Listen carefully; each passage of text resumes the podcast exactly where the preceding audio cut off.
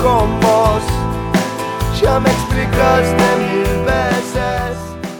Bien, 9 horas 10 minutos en todo el territorio nacional. Comenzamos a recorrer esta hora final de efecto dominó aquí a través de Centenario Radio. En el marco de la campaña Pueblo a Pueblo, a través de la cual el Ministerio de Salud Pública pretende llegar a las poblaciones más pequeñas del país, donde su población no ha podido acceder a la vacuna contra la COVID-19, se suscitó ayer en Florencio Sánchez una situación que molestó a los vecinos que habían concurrido a inocularse. De acuerdo a lo que autoridades locales señalaron a efecto dominó, había más de 300 personas, pero sin que nadie lo hubiera señalado previamente, se habilitaron solo 10, 100 números, por lo que más de las dos terceras partes de los concurrentes esperaron y se quedaron sin ser vacunados. Para hablar de este tema en primer término estamos en contacto con el diputado Nicolás Viera, quien tuvo contacto sobre esta situación y realizó directamente algunos planteos al Ministerio de Salud Pública. Nicolás, ¿qué tal? Muy buenos días.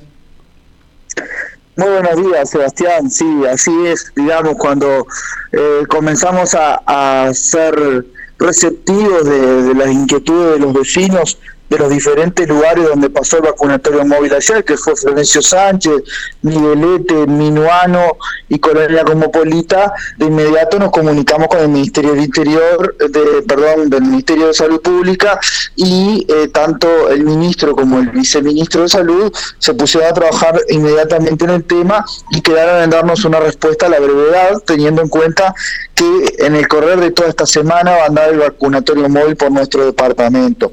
Yo aquí creo que hay este, varios problemas en uno, pero no puedo dejar de reconocer que la iniciativa de generar un vacunatorio móvil es muy útil y muy necesaria a la hora de pensar un sistema de vacunación que llegue cada vez más a más compatriotas en los diferentes puntos del, del territorio. Desde ese lugar creo yo que coincidimos en que generar vacunatorios móviles es un camino acertado.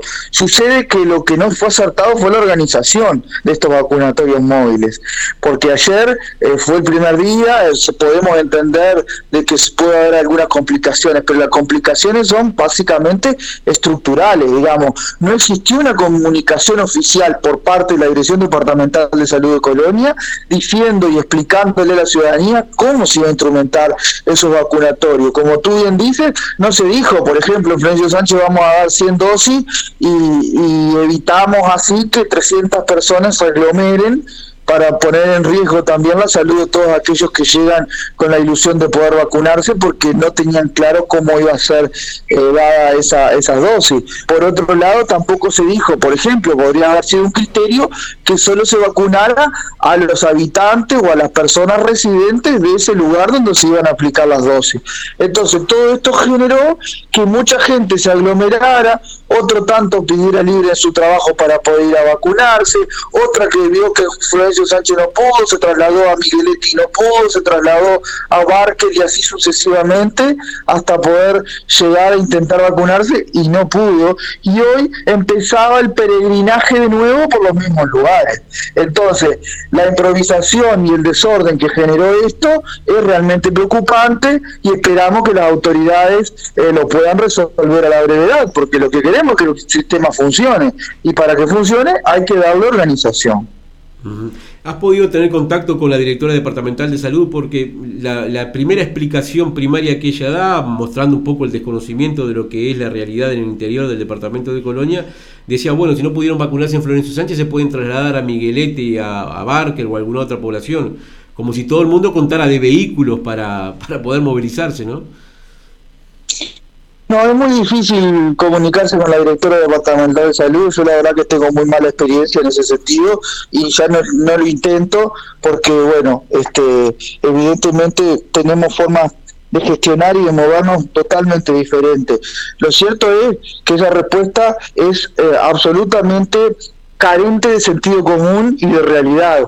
Digamos, es imposible pensar que la gente pueda empezar a trasladarse de un vacunatorio a otro, cuando en realidad lo que hay que lograr es bajar la movilidad de los casos y tratar de disminuir los contagios que, tenemos. Entonces, la vacuna tiene que llegar a la gente, no la gente a la vacuna, porque si no, estaríamos generando un riesgo a la salud pública absolutamente innecesario. Y más grave es si ese riesgo está patrocinado por la misma autoridad que debería tener el control. Entonces, digamos, eh,